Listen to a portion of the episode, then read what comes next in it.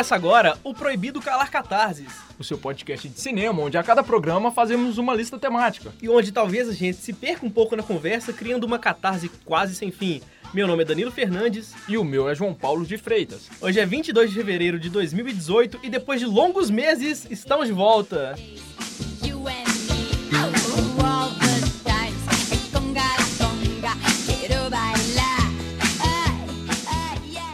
Aviso aqui, ó. A gente vai dar um aviso, só que na verdade. gay, tela vai, azul. vai ser uma coisa temporal, que é viagem no tempo, isso aqui, ó.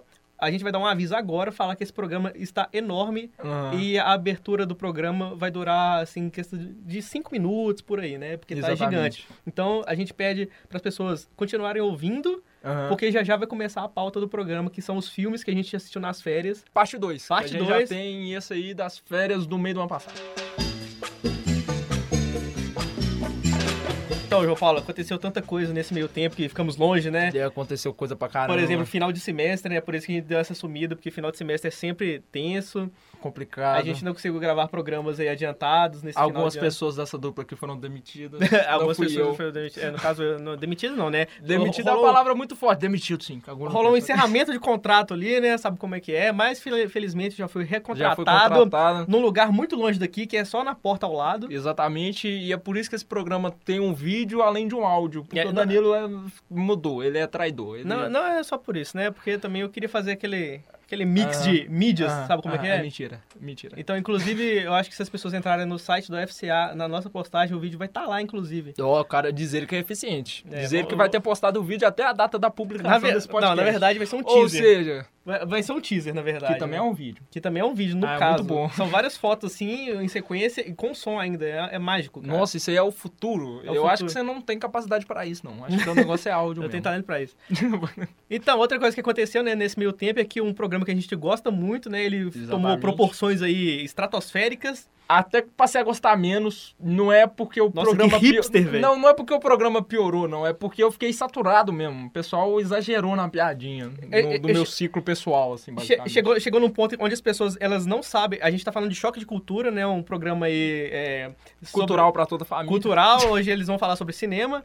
E é um programa onde personagens que são motoristas de transporte alternativo, também conhecido como van, é, eles fazem resenhas e análises e críticas de filme e de vez em quando séries de TV, né? Exatamente. E, provavelmente você, você que tá ouvindo isso, você conseguiu chegar Você- nesse você- podcast. você já conhece o Choque Se você conseguiu chegar nesse podcast, com certeza você já chegou no Se choque você de não cultura. conhece, é o meme dos caras com um pouquinho de barba e o sujeito da camisa do Brasil. Que é Exatamente. o meme que o pessoal mais usa. E aí, chegou num ponto, assim, que as pessoas, é, elas às vezes assistiram só uma vez, não é o contrário da gente, que assistiu 32 vezes cada episódio. Exatamente, não sabe todas as falas. E elas não falam as fra- a frase certa, deixa a coisa menos engraçada. Exato. E tem hora que, tipo assim, e sabe quando você chega assim, sabe quando você não gosta de uma pessoa e a pessoa começa a gostar de algo que você gosta, e aí, porque você não gosta daquela pessoa, você, Você passa a não gostar. menos, é, tá eu assim, acontecendo. "Caralho, essa pessoa... que eu-" Não, eu não posso falar essa coisa aqui, né? Eu esqueci que a gente tá numa universidade católica, a Olha, gente não pode falar esse tipo de coisa. Agora você já falou, né, Dani? É, então, é, a gente vai usar aquele recurso É da, o bip. da, da, da edição, É um recurso mágico. é a famosa edição de som,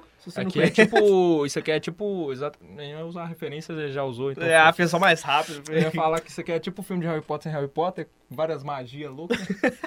Ah, Então, né, gente, a gente tá aqui, é, primeiro programa aí do semestre, então tentando voltar com tudo, mas talvez não dure tanto, né, porque João Paulo daqui uns tempos vai estar na mesma condição. Eu vou estar vazando aqui. Que eu, também, que é por não- motivos de não me quererem mais.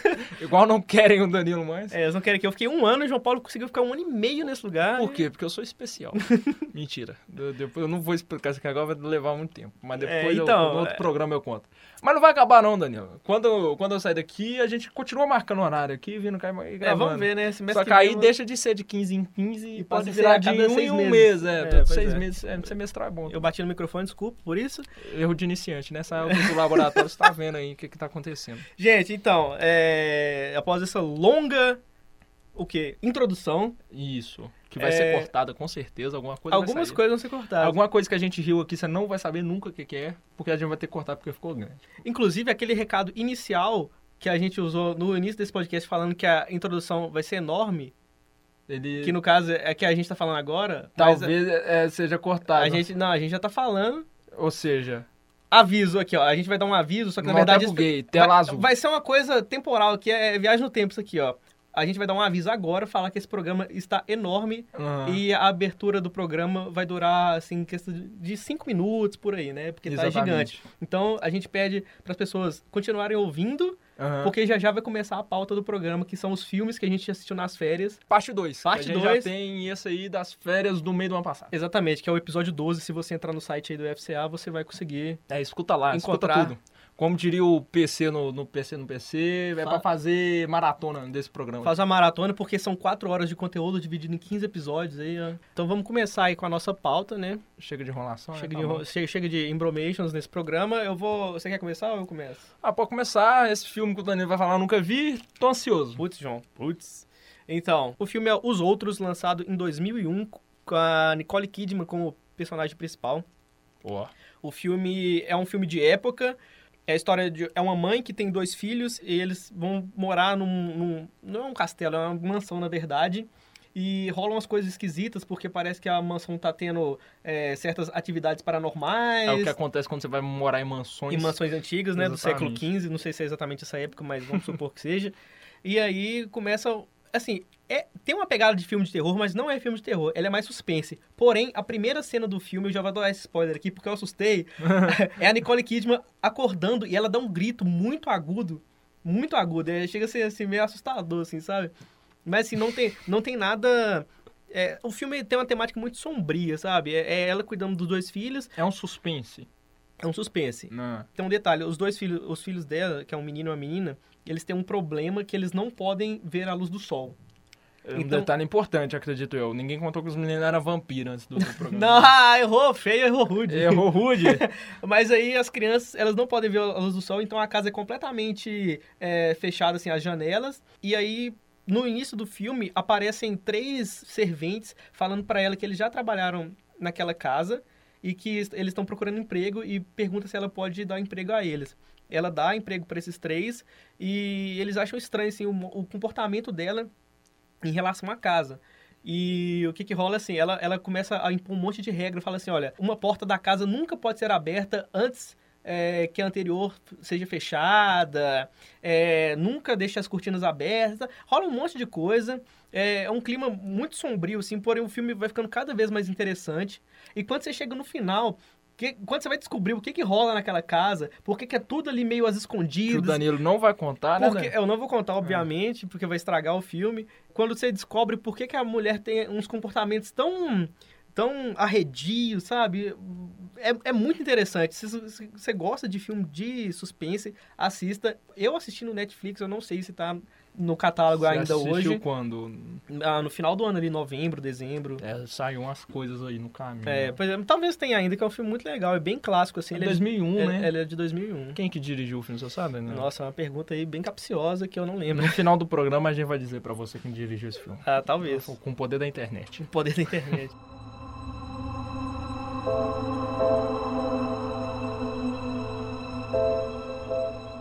Bom, vamos pro próximo filme. E nessa saga de suspense, terror, eu vou falar um pouquinho do filme que eu vi agora nas, nas férias, mais no finalzinho aqui, que é o Annabelle 2. E esse filme me pegou de jeito, assim, pela sensibilidade da direção, que é uma coisa que geralmente é o gênero de terror, como todo qualquer gênero, ele tem algumas convenções, alguns clichês, coisas que o diretor absorve assistindo filmes de terror e ele reproduz sem nem saber que aquilo ali não foi pensado, não foi bem estudado. E não é o caso do Annabelle 2. É, o Danilo não viu a Annabelle 2, muito menos o 1, né, Danilo? Muito menos. O Danilo tem um, um probleminha aí com filme de terror, eu tenho um pezinho ali no probleminha que ele tem também. Mas assim, pra quem não sabe o contexto, tem o Annabelle 1, o Annabelle 2 ele é um prequel do, do Annabelle 1, que é sobre uma boneca que é possuída, ela é tipo um Chuck versão feminina e atual. E ela não é um boneco que corre, não, é sobre o espírito que, apesar de ter cenas do boneco correndo, o Chuck ele é um um boneco vivo, né? Você vê ele correndo pela casa, ele mostra o boneco. A Annabelle é mais sobre a entidade que tá ali dentro. E o, o grande X que eu acho, assim, desse filme, que eu acho impecável, é quando o diretor de cinema conhece os clichês do gênero que ele tá trabalhando e usa isso a seu favor. Por exemplo, quando tem alguns momentos que o público tá tão aguardando que aconteça um jumpscare que ele já tá assustado. Ele, ele não precisa fazer o uso do jumpscare pro público assustar, entendeu? Por exemplo, um clichê do gênero de terror é que as coisas naturalmente acontecem à noite. Por quê? Porque no escuro você consegue induzir o medo mais fácil. Então, geralmente, em filmes de terror, quando tá de dia, o público tem a sensação de que ele está a salvo, ou seja, nada vai acontecer até o anoitecer. E tem uma cena que acontece de dia, no meio do sol. Você fala assim, não, o cara não tá fazendo isso. Ele não tá fazendo isso no meio, no meio do dia, não, isso aqui é um momento de paz. Rola uma quebra de expectativa aí, né? Exatamente. Esse diretor, no caso, ele já tá em ascensão há um bom tempo. Eu acho que daqui pra frente ele vai se envolver em mais trabalho sem ser de terror, porque ele é um diretor de terror muito bom, que é o David Samberg, tem um nome no meio aqui, tem um F com ponto aqui, que eu não sei É qual. Fernandes. Ele dirigiu grandes filmes, a especialidade dele é terror. Ele dirigiu Quando as Luzes Se Apagam, que saiu dois agora. Ele, ah, e ó, ele vai ser o responsável pela direção do Sh- do Shazam, que é um filme de herói que tá vindo aí. E eu sei que, apesar de não ter muitos filmes aqui relacionados à direção, eu sei que ele trabalhou, acho que como diretor em outros filmes, ele tá relacionado diretamente à expansão do universo de terror que surge a partir do Invocação do Mal. Pra quem não sabe, o Invocação do Mal é um filme de terror sobre dois investigadores de, de coisas. É tipo uma equipe do Scooby-Doo que, na verdade, em vez da equipe, é um casal. e basicamente eles existiram. É Tem o meio- Fred e a Daphne. então. é, mas tem uma coisa de, de, de biografia que né, eu não compro muito bem, mas serve ao princípio o Invocação do Mal é um filme de terror bem feito após longos anos com péssimos filmes de terror sendo lançados, que não dava medo em ninguém. E aí eles começaram a expandir o universo. Vem o Invocação do Mal, aí no Invocação do Mal aparece a Annabelle, aí eles fazem o primeiro filme da Annabelle, fizeram Invocação do Mal 2, fizeram a Annabelle 2.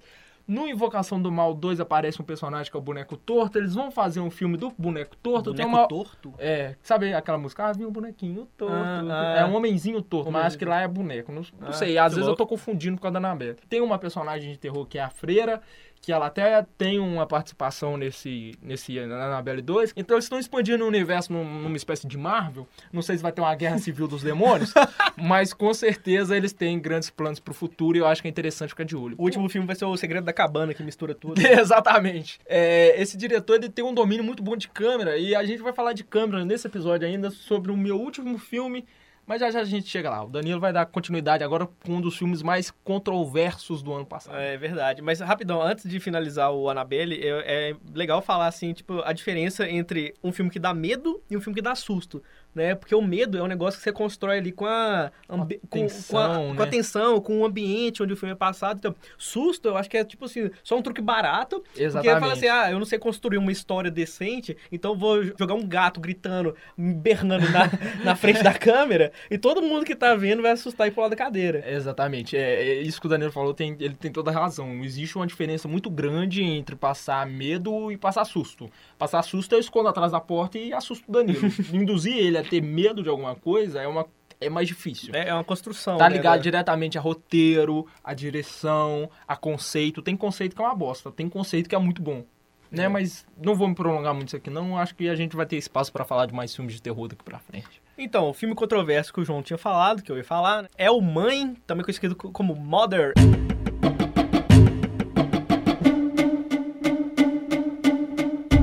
E com um grande, uma grande exclamação né, no título, que ele foi lançado em 2017 e tem a Jennifer Lawrence e o Javier Bardem. E ele é dirigido por quem? Lembra, Danilo? Ah, eu esqueci. Darren Aronofsky. Ah, é verdade. Cara, esse filme é muito, é muito difícil. Vocês, é, ó, como eu fui convencido a assistir o filme, né? Todo mundo tava falando, parari, parará. Aí o João chega aqui no laboratório e fala assim: vocês têm que assistir Mãe, que é um filme muito doido, não sei o que, não sei o que, não sei o que. Aí, beleza, João, me conta do filme. Eu não posso contar, vocês têm que assistir porque é muito bom. Não, cara, conta só um pouquinho. Não dá, porque qualquer coisa que eu contar pra vocês, não sei o que, não sei o que. Cara, ó, a, a história. Como. Cara, é muito difícil explicar. É, ele, ele, ele disse que ia falar sobre o filme, eu vou deixar ele falando. Cara, é muito difícil falar. É porque assim, o filme inteiro, inteiro, inteiro é uma metáfora. Exatamente. E é uma metáfora, assim, um, tanto sensível para certos públicos. É, exato. E é o que a gente chama de, de cinema subjetivo. Muito. Que tá sendo muito feito hoje em dia no cinema contemporâneo. Mas eu já falo dessas questões. Deixa o Danilo explicar o filme aí, que nós vamos entrar no debate das pessoas que adoram e odeiam esse filme. Vamos pegar o filme assim, o básico do básico do básico do filme. Um casal Um casal, Que Jennifer mora- Lawrence e Javier Bardem. que mora numa casa é, isolada de, de tudo, né? Sim, Basicamente, Era, uma, era uma fazenda, né? É, como se fosse, dá pra chamar de fazenda, não tem problema nenhum. É, porque assim, a- a- o, entorno da casa ali é basicamente uma, plantas, florestas. É, e isso também tem explicação. É, Tudo tem explicação nesse filme. E aí, eles estão lá e aparece um casal, né, de, de viajantes, uma coisa assim. Isso. Enfim, o- eles parece que eles vão fazer só uma passagem rápida por ali e tal. E o cara, o, o- Javier Bardem, ele abre a porta né, da casa e fala assim: "Não, vocês são muito bem-vindos, pode ficar aí, não sei o quê". E aí essa- essas visitas são as mais bizarras possível, porque é aquela visita assim que você deu um mínimo de liberdade pra eles, e eles já estão se instalando na sua casa, já vai espalhando as coisas por ali, e já quer dar pitaco como é que sua casa é, como E é quer que sentar que na ser. pia chumbada. E quer sentar na pia. Não senta na pia! Não senta na pia. Essa é a grande lição desse filme, é não senta, Não na, senta pia. na pia, é a grande lição Se do filme. se você faz uma coisa que a dona da casa tá falando pra você não fazer, é porque tem algum motivo pra você não fazer ali. Exatamente. A gente tem que lembrar que após esse casal chegar ali, aí começa a aparecer os filhos, começa a aparecer gente em volta, aí começa a aparecer interessados ali naquela casa por algum motivo, e vai aparecendo, aparecendo, aparecendo. A mulher, ela tá desesperada. Ela fica completamente assim, gente, por que, que esse povo não quer sair da minha casa? O que que tá acontecendo? e o cara assim, não, não. É, ah, detalhe que o cara é um escritor, né? Então Isso todo. é- é é, ele, ele começa a ganhar uma certa fama e as pessoas começam a amar o cara assim, de uma forma doentia. E todo mundo quer estar ali na casa e o cara, o ego cada vez inflando mais, ele não quer perder o, o contato com aquelas pessoas que o idolatram tanto e a mulher ficando cada vez mais desesperada porque o lar dela tá se desfazendo e tal e o cara parece que não dá a mínima para a opinião dela e aquelas pessoas ficam em volta da casa e entram na casa e começam a se apropriar de um monte de coisa ali. É, eu acho que eu já tô falando até demais, né? Talvez. Já tá dando spoiler. Então, eu parei de spoilers por aqui, eu vou deixar o João continuar a, a- análise dele daqui pra frente. O que eu posso dizer é o seguinte: esse filme ele tá envolto de. De Mística. muita treta. de muita treta é, é o termo correto. Por quê? Existe uma corrente no cinema que é uma corrente do cinema subjetivo. O que é um cinema subjetivo? É você contar a história da Chapeuzinho Vermelho, só que em vez de você estar falando da história da Chapeuzinho Vermelho, você está contando, sei lá, a travessia, a travessia da Chapeuzinho no- na floresta significa a travessia do povo do Egito pelo Mar Vermelho. São coisas que trabalham com analogias diretas a outras coisas e que necessariamente são profundas e dependem de contextos e você precisa de um conhecimento que vai além do filme. Ver o filme só não basta, você tem que ter mais. Tem um cara que faz isso, que faz muito bem, que é o Apt Chapong, ele faz filme su- subjetivo. E se você pegar qualquer filme agora do Apt Chapong pra assistir, eu assisti o. conheço pouco da, da filmografia dele, mas sei que esse é o estilo de filme que ele trabalha. Ele tem um filme chamado Tio Boom. Assista o Tio Boom. É um filme que ele não é cronológico, ele não tem uma história linear, ele não tem uma jornada do herói. Ele é um filme cheio de cheio de referências à cultura desse cara que é do Oriente, eu esqueci o país que, a qual ele pertence. E esse filme significa muita coisa para as pessoas que são que têm origem do lugar que ele vem, mas pra gente que é do ocidente é um filme que muitas vezes você assistir com preconceito e sem interesse vai significar nada. O grande ponto do Mother é o seguinte: um diretor mainstream, porque o Aronofsky tem uma, uma dualidade que é tipo o Christopher Nolan. Tem gente que ama filme do Christopher Nolan, acha que ele vai ser o próximo Deus. Tem essa questão que são diretores atuais, que tem como referência grandes diretores do passado e que estão fazendo filmes ousados. A verdade é essa. E às vezes a idolatria é demais. Você tá, por exemplo, tem um, um fã-clube do Christopher Nolan, principalmente porque ele fez o melhor filme de herói feito até hoje, que é o Batman Cavaleiro das Trevas, que é um pé no saco. A verdade é essa. Ninguém suporta, assim. Então você cria um pouco de úlcera de um cara que às vezes nem é culpa dele, entendeu? É a base de fãs dele que é uma merda mesmo. Mas o que que acontece? O Aronofsky tem uma filmografia que ele fez, Cisne Negro. Pra quem viu o Cisne Negro já pode sacar um pouco dessa questão da metáfora. Tem é, O Lutador, que é um filme que não tem metáfora alguma, é narrativa clássica, cinematográfica, junto a cinema contemporâneo. Ele fez Noé, que é um filme péssimo comparado ao resto da filmografia dele, mas que tem um ponto que diz muito sobre o Modder. Tem uma cena em que o Noé tá dentro da, da arca, narrando uma história para os filhos dele e para a Emma Watson. pros filhos dele porque eu não sei o nome dos atores, pra Emma Watson porque ela é a dona da minha vida. Mas enfim. Aí nesse filme, ne- nesse momento, ele conta a história do Gênesis, que é a história da criação, que Deus criou o mundo em sete dias. Enquanto isso, o que o Aronofsky coloca na, na tela? A teoria da evolução. Como? Ele começa com um protozoário dentro da água, aí vai falando, no primeiro dia Deus fez o mar. Aí o tipo, é uma time-lapse gigante da história da evolução humana. Aí o bicho sai do mar, começa a rastejar, aí vem, então, tipo assim, enquanto Noé narra a versão bíblica, ele coloca na tela para ilustrar a versão científica e ele casa as duas. Ele está falando que as duas podem ser interpretadas da mesma forma. Isso já diz muito sobre a mentalidade que ele usa para construir o Modern depois.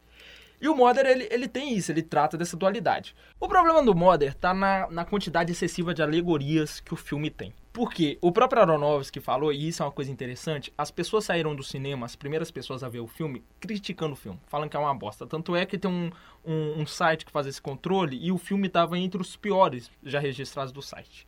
E aí, o que, que o Aronofsky fez? Ele explicou o filme. A crítica perguntava pra ele o que, que era isso, ele falava, ah, isso é aquilo, isso é isso. Era um diretor explicando um filme e existe uma linha de pensamento que o filme tem que falar por si só. E não é que ele não tenha deixado pistas o suficiente, é que o filme fica mais fácil de entender depois você termina de ver e assiste uma crítica. E aí tem muita gente pisando no calo dele por isso. Dá pra você pegar três histórias aí. Tem uma história relacionada à Bíblia, tem uma história de um escritor frustrado, tem a história da musa inspiradora. E todas essas três foram confirmadas por ele. Eu acho que não precisava disso tudo. Acho que ele podia ter pegado uma e ter focado, que seria mais interessante pro filme em si. Mas eu acho que, tirando esse, esse fato de excesso, que eu concordo perfeitamente, eu acho que o filme tem muito mais mérito do que demérito. Por quê? Primeira coisa, ele tá trazendo o que o cinema subjetivo vem fazendo pro meio cinematográfico. Quem assiste filme subjetivo geralmente é cinéfilo. Minha mãe na sala de estar não vai ver filme subjetivo, entende? Não é um filme que é comumente transmitido na televisão. Mas o, o Aronofsky faz exatamente isso. Ele pega essa linguagem que as pessoas querem que seja difundida e difunde. E ele dá, ele deixa mais raso do que alguns diretores fazem. Mas eu não acho isso negativo, eu acho positivo. A minha mãe viu Mother em casa, entendeu depois da crítica e disse que gostou do filme. O filme ele tem três pontos interessantíssimos pra mim. O primeiro, a direção é muito boa. Eu assisti o filme no cinema e o primeiro ato me deixou completamente extasiado, tonto. Por quê? Porque o, o Aronofsky cola a câmera no pescoço da Jennifer Lawrence. Aí a Jennifer Lawrence gira, você tá girando junto com ela. E no cinema eu vi em IMAX, deu um efeito maluco na minha cabeça. e eu lembro que eu comentei com os meninos que assistindo comigo no primeiro ato. Falei, cara, me deu uma agonia esse negócio desse primeiro ato, assim. Segundo, a crítica do filme é mega contundente. É mega contundente. É meio Greenpeace, mas é necessária. É Greenpeace? Como é, assim? Greenpeace salva a natureza. É, Mas por quê? eu não posso falar, senão vou dar spoiler. Mas Não, pensa um pouquinho, Daniel.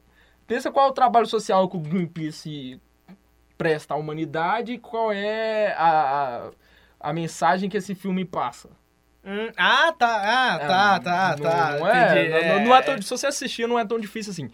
É, E- deu um delay aqui, mas eu realmente captei. E a- segundo, eu, João Paulo, isso é uma opinião minha, eu gosto muito de pensar no que que o filme me causou enquanto eu assistia. Eu acho isso importante. Tem gente que acha que não.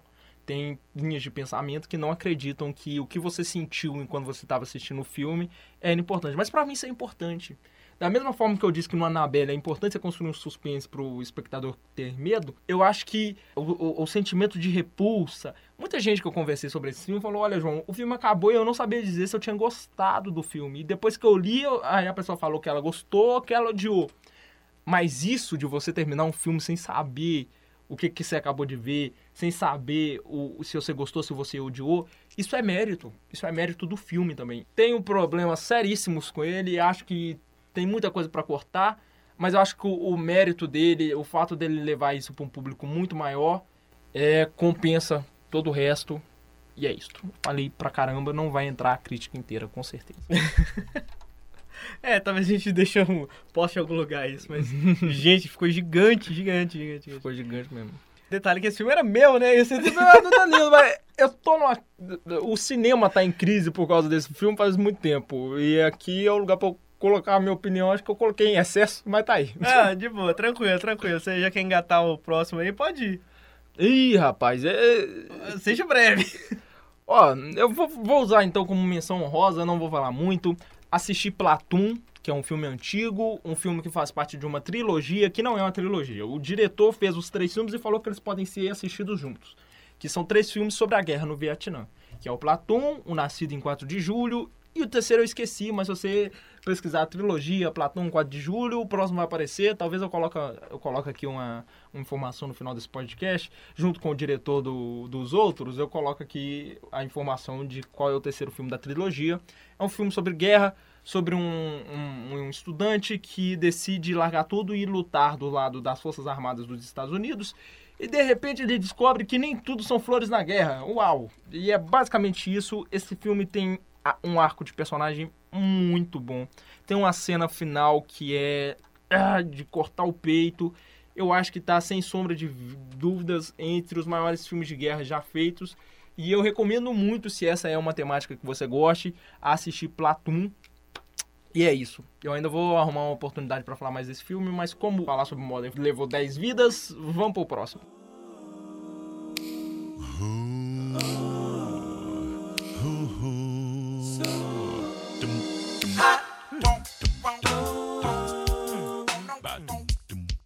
Bom, o meu filme aqui agora chama Faça a Coisa Certa. Ele é de 1989 e foi dirigido por Spike Lee, que é já um diretor consagrado e tudo mais. É, e tem vários atores no filme que, na época, eu não, eu não sei se esses atores, antes desse filme, eles já eram consagrados, mas depois desse filme, eles fizeram muita coisa. Então, é bem possível que se você não assistiu esse filme, é, quando você assistir, você vai começar a reconhecer várias pessoas.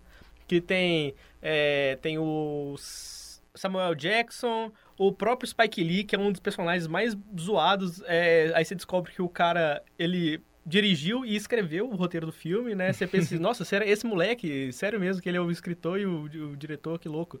Aí tem o Giancarlo Esposito, que ele ficou mais famoso recentemente por ser o um dos personagens principais de Breaking Bad.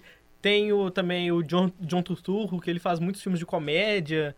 Enfim, o filme é uma. Ele se passa em uma rua é, do Brooklyn. A grande maioria do bairro é população negra, tem alguns é, descendentes de mexicanos e tudo mais. E tem um restaurante nessa, nesse, nesse bairro, que é um restaurante de uma família italiana.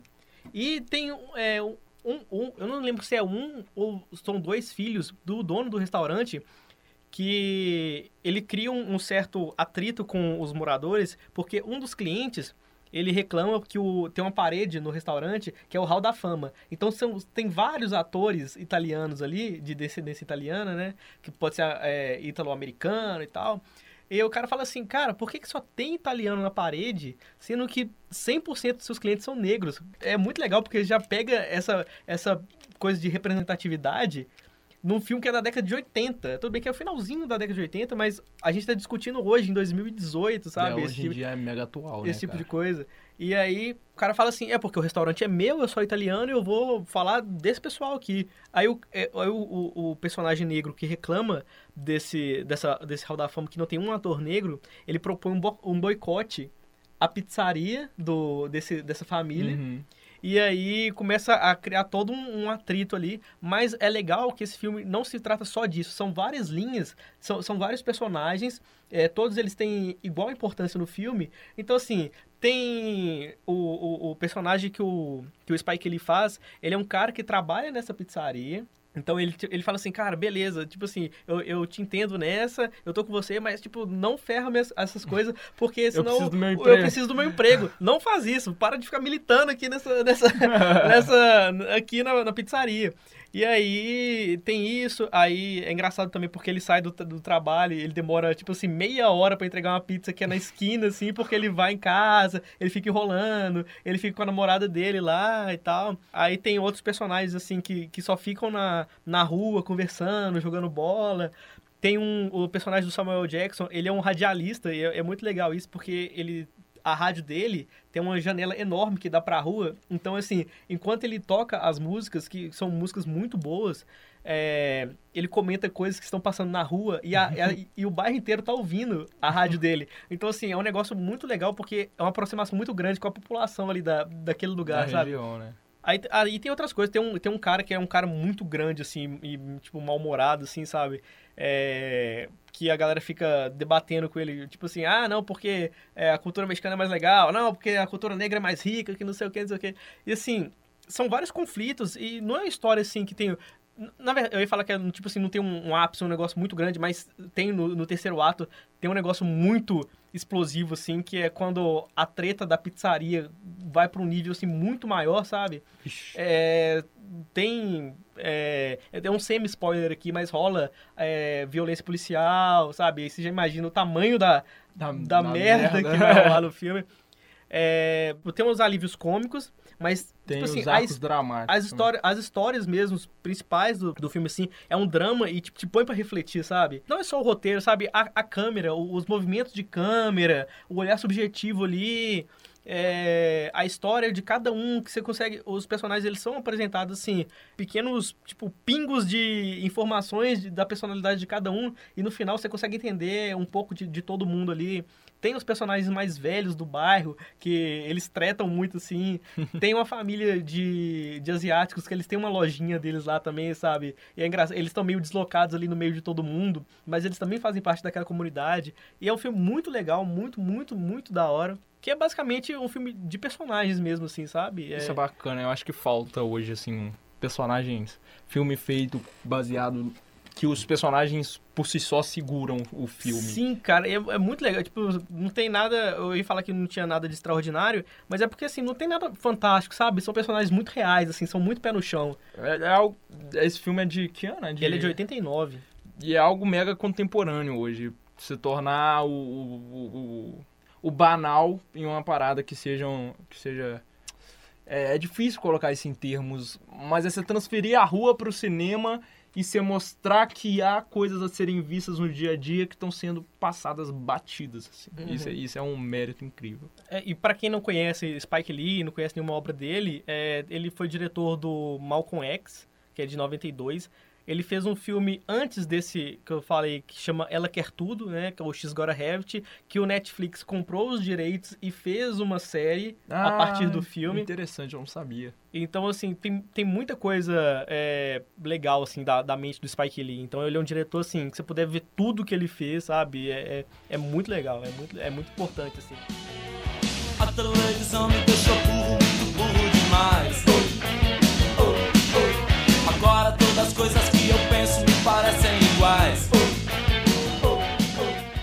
Último filme pra fechar é um filme que vai dar pano pra manga, porque o Danilo já tinha visto, eu vi agora no finalzinho, No finalzinho de quê? no finalzinho das férias. Ah, tá. E assim, É muito bom, é o melhor filme brasileiro que eu vi nos últimos tempos. o que eu tenho pra colocar aqui em, em- em pautas. Que o filme é muito bom. Não fala mal do filme! É, o Danilo vai, vai- vai- hoje vai ter treta aqui. Mentira. Eu, eu gosto, eu eu gosto do Bingo, eu acho um filme assim Você gosta de é um jogos filme- legais? É isso É um, eu filme, é um filme cheio de méritos, principalmente. Mas eu tenho um problema com o filme. Eu, tenho, eu, tenho, que eu, eu tenho que colocar isso aí, eu, Rogério. eu acho que eu sei o que você vai falar. Eu tenho que colocar isso aí, Rogério. Vamos ver se é a mesma coisa que eu. Eu acho que. eu ele ve- realmente ele tem um defeito muito grande. Não sei se é essa a gente vai pôr no mesmo ponto, mas primeira coisa que tem que ser colocada. Eu tô com hype pra esse filme há muito tempo, então isso, querendo ou não, influencia na minha experiência. Eu queria ter visto esse filme no, no cinema quando lançou ano passado. Eu encontrei sessão a 5 reais e o meu tempo não encaixava de jeito nenhum pra ir, eu não consegui ver, só fui ver agora. Também não queria assistir torrent porcaria, eu queria um torrent decente, então esperei. Vi o filme com calma, foi um filme que eu sentei pra ver. É um Não filme que eu, tinha, mesa. que eu tinha expectativa pra caramba, porque é do montador de Cidade de Deus na direção, Isso e é todo mundo sabe da minha idolatria por Cidade de Deus.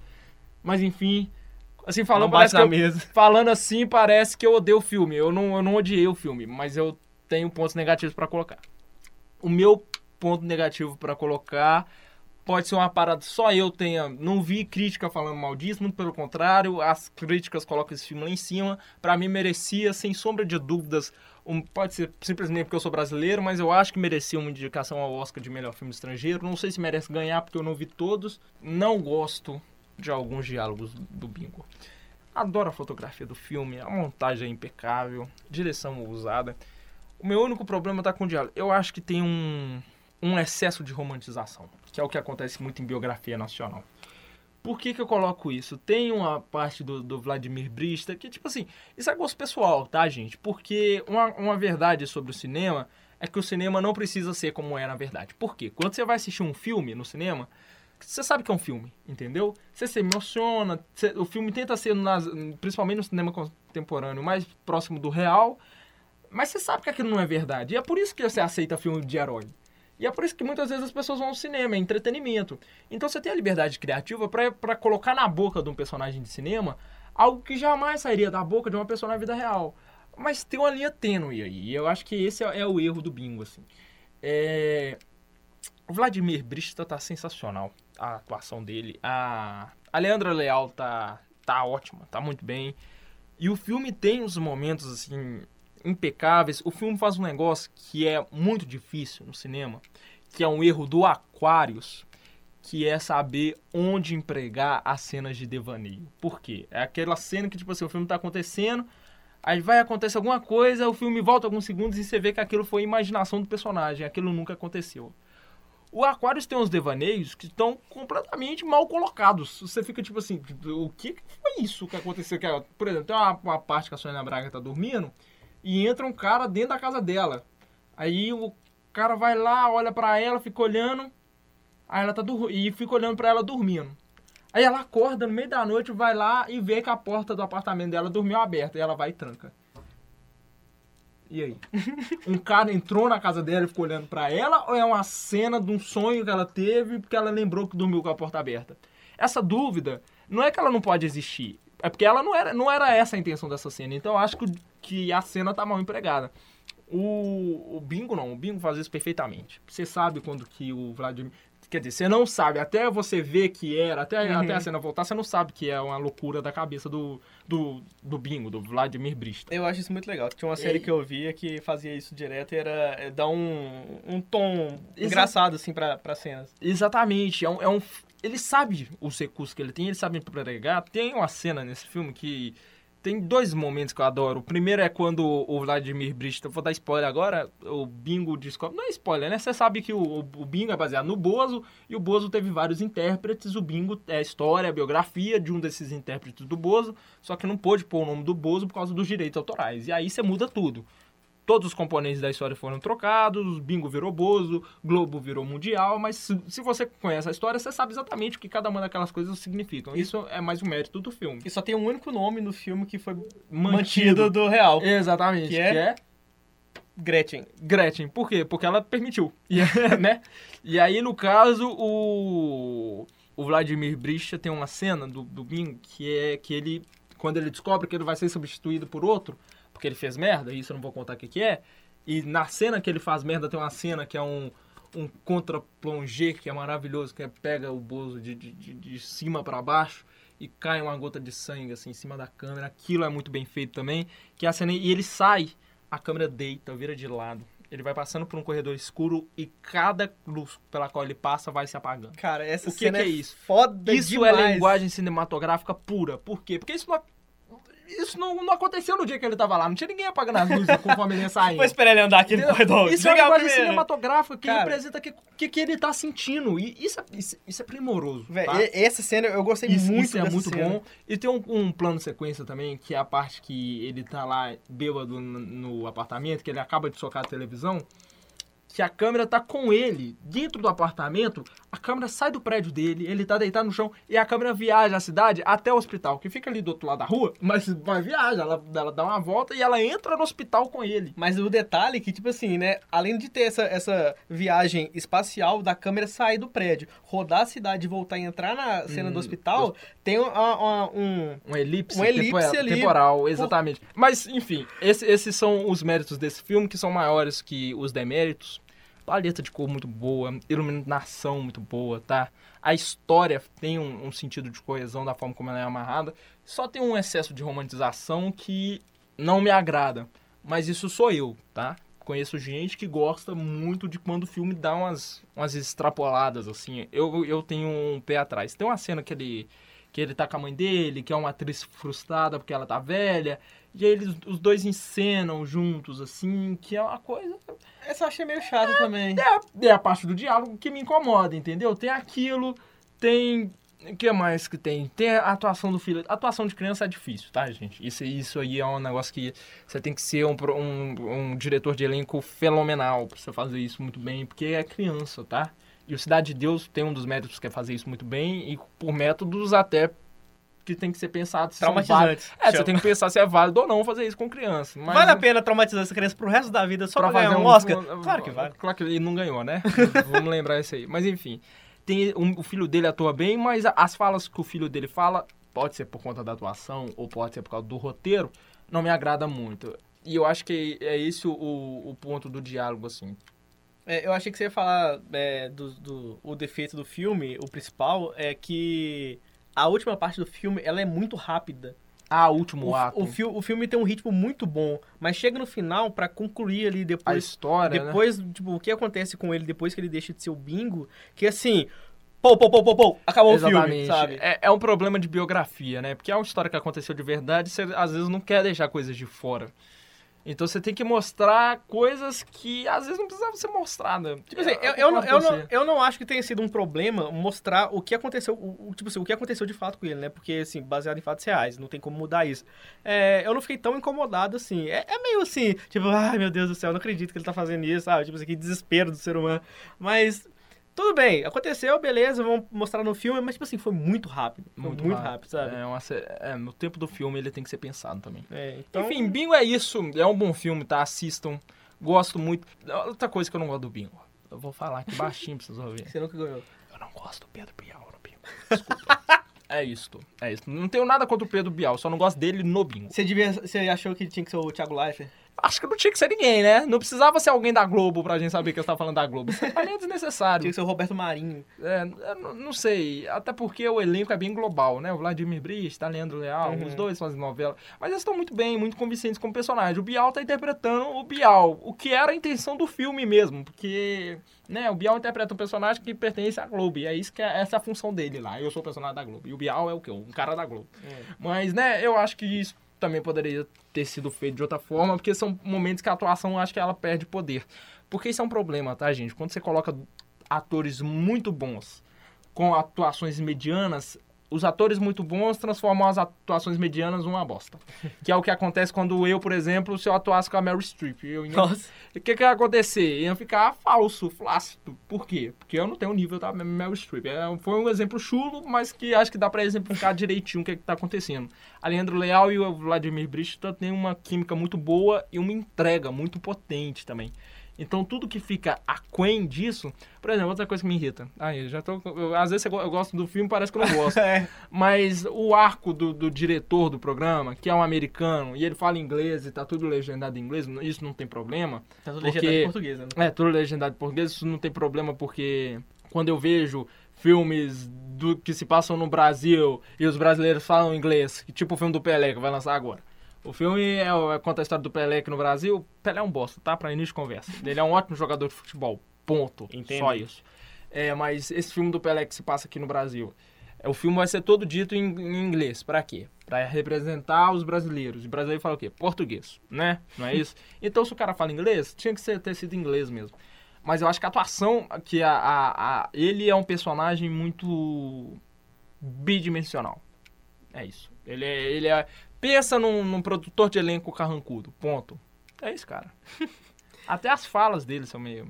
Enfim, é- são probleminhas, tá? Probleminhas que viram problema quando, quando juntados tudo. Mas não destrói o mérito do filme de forma alguma. Tá certa a indignação. Tá certa a indignação, Rogerinho. Eu acho que de, de 10 eu dou 8 pra esse filme. Olha só, não é ruim, não. É, bom, eu acho que agora a gente pode entrar naquela parte legal do podcast. Uh, vou onde, dar até aquela descansada, cara. onde, a- onde as pessoas, né, os convidados, você também que tá ouvindo aí, você pode indicar um filme pra gente. e- Opa, pros tá, outros tá com ouvintes? saudade. Tá com saudade. E, chegou esse momento, é, agora Indicação de quem? Não sei quem vai, quem vai ser, mas a fulana de tal vai falar agora qual é o filme favorito que ela viu nas férias. Meu nome é Ana Carolina, eu tô no sétimo período de jornalismo e a minha indicação de filme é Brilho Eterno de Uma Mente Sem Lembranças. É um filme de 2004, é um filme com o Jim Carrey e com a Kate Winslet. E esse filme chamou muito a minha atenção porque é um drama com um final não tão feliz, mas eu não vou dar spoiler. E acho que ele faz a gente pensar em como que nós somos uma construção de tudo aquilo que a gente viveu. E que se a gente pudesse tirar todas as memórias ruins, assim, não seria tão legal, não valeria tanto a pena, porque a gente é a somatória de, de, de todas essas vivências e todas essas experiências. E eu acho muito legal também ver o, o Jim Carrey mandando muito bem num filme dramático, assim, acho que é, é um ponto fora da curva pra ele e ele tá mandando super bem. E essa é minha indicação, valeu, beijos. Então, chegamos ao final do podcast. Finalmente, depois de gravar Depois- por 45 horas. Exatamente, foi tempo pra caramba. Aí é porque a gente tava compensando todos os meses que a gente fosse gravar. Exatamente, tava tudo aqui. é, Proibido aquela catarses, né, velho? Eu tô E fazer- catarseando. Fa- existe- faze- fazendo jus ao nome do programa. Exatamente, é, vocês, vocês não fazem ideia. A gente devia lançar um catar, um proibido lixo igual o choque de cultura. que a gente corta muita coisa, fica grande mesmo. Então, é, só menções honrosas aqui de outros filmes que eu vi nas férias, mas é, não, não, não precisa comentar tanto assim, né? Talvez você já tenha conhecido, já tenha visto e tal também. É, três filmes aqui que eu vou falar. Labirinto do Fauno, que eu já tinha assistido antes, mas é bom sempre relembrar, né? Sim, Guardiões- Del Toro, que vai ganhar o Oscar esse ano, melhor diretor. Nossa senhora. Nossa senhora, o quê? É verdade. Lixo! Que? Ô, gente, vocês aguardam aqui o próximo programa sobre filmes indicados cara- ao Oscar? Porque o Danilo não gosta da forma d'água. Ele vai ganhar o quê? Um tapa na cara, que é o que as pessoas precisam, que virou choque de cultura Cara, agora. Vou fazer igual o Renan. Vou A, a, forma, a mão na a, a, forma da água me passou uma impressão tão estranha. É porque, olha só, eu sei que o filme, tecnicamente, ele é bom, mas ele me passou uma forma tão estranha que na minha cabeça o filme é ruim, mas eu dei uma nota 3,5 de 5. É como se eu tivesse dado É ruim, mas é bom. 7 em 10, mas é- o filme é muito estranho, cara. O filme, ele gera um desconforto, assim, gigante. Tá? É de- outro, Isso é pra dia- outro podcast. Um dia, tá? O Danilo tá talvez. antecipando o negócio Talvez aqui. um dia a gente fale sobre isso. Talvez não. Talvez, mas- da- talvez não nada. A gente vai fazer o filme do Oscar aqui e vamos falar de tudo. E é, você viu, termina as suas, suas menções honrosas que eu tenho as minhas também. Labirinto do Fauno, Guardiões da Galáxia 2, Não vi. Viva a Vida é uma Festa. Ainda não vi também. Que é muito bom também. Então, eu vi filmes de herói, tá? Que era que eu tinha que ver, porque eu já tava ficando atrasado, porque filme da Marvel é assim, você deixa de ver um, você fica atrasado. E aí você não consegue ver outro. Eu vi o Homem-Aranha 2, que é o que eu não tinha visto ainda. Mas eu, é o Homem-Aranha Homecoming, né? Não é Ah, dois, tá. né? Porque é tanto Homem-Aranha que eu fico maluco. é o Homem-Aranha com o Tom Holland lá. É, é legal, é legal. É Mas você precisa assistir o último do Vingadores, que eu não vi, porque eu não sou, eu não sou exatamente um fã da Marvel, então, tipo assim, é, não é que eu não goste da Marvel, mas eu acho que, tipo assim, essa, essa transformação de filmes em série, sabe? Eu acho muito Tá chato, cara. Tipo assim, pô, eu quero ver um filme, eu não, eu não quero ver os 38 que vieram antes dele. Então, Exatamente. assim, eu gostei do filme do Homem-Aranha, só que é. É desconfortável saber que não foi o primeiro filme que ele apareceu, porque ele foi lá nos Vingadores primeiro e depois ele teve um filme solo. Tá certa a reclamação, palestrinha? É isso aí. Ó, os filmes que eu vi, além do que de herói que não são da Marvel, eu vi Mulher Maravilha, que é um bom filme, um filme legal, um bom filme de herói, e é só isso também. Logan, que é um filme muito bom de herói, Show! que eu não gosto do final, mas é bom também. E vi O Menino e o Mundo, que é uma animação que concorreu ao Oscar de 2016, a animação nacional não levou, mas estava lá. Esse sim foi indicado à categoria de melhor animação. E é um filme muito bom, me surpreendeu positivamente, apesar de ter uma sequência com imagens reais que não era pra estar lá. E vi Amor e Fúria, que é uma animação, tá cheia de problemas, mas é legal. E vi muito filme do Oscar, que eu não vou falar aqui agora, porque isso é tema para um próximo episódio Pode existir ou não. que vai existir.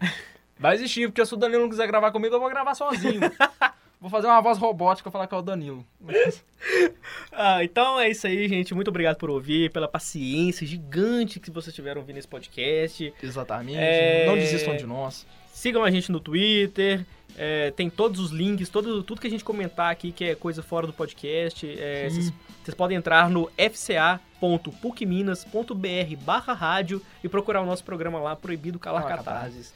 Tá tudo no post e... Ricardo, Mais alguma coisa? E lembrar aí do nosso Letterbox, que o Danilo vai continuar atualizando pra nós. Verdade, todos os filmes Tá, comentados aqui. de citados, falei aqui agora, é, não sei, não pensei. Robocop. Mulan Rouge, pronto tá lá. Esses dois filmes que a gente falou tá lá agora.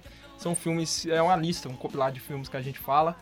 É, e lembrar também que as músicas usadas nesse podcast estão aí na, na, descrição. Se você quiser saber de alguma específica, é só dar uma olhada lá. Bom, é isso, Danilo? Mais alguma coisa? É isso, não. Agora fiquem com essa música que tá subindo aí, que é a trilha sonora de algum desses filmes que vai ser escolhido só na hora da edição. Exatamente. Um abraço e até o próximo episódio. Tchau. Tchau,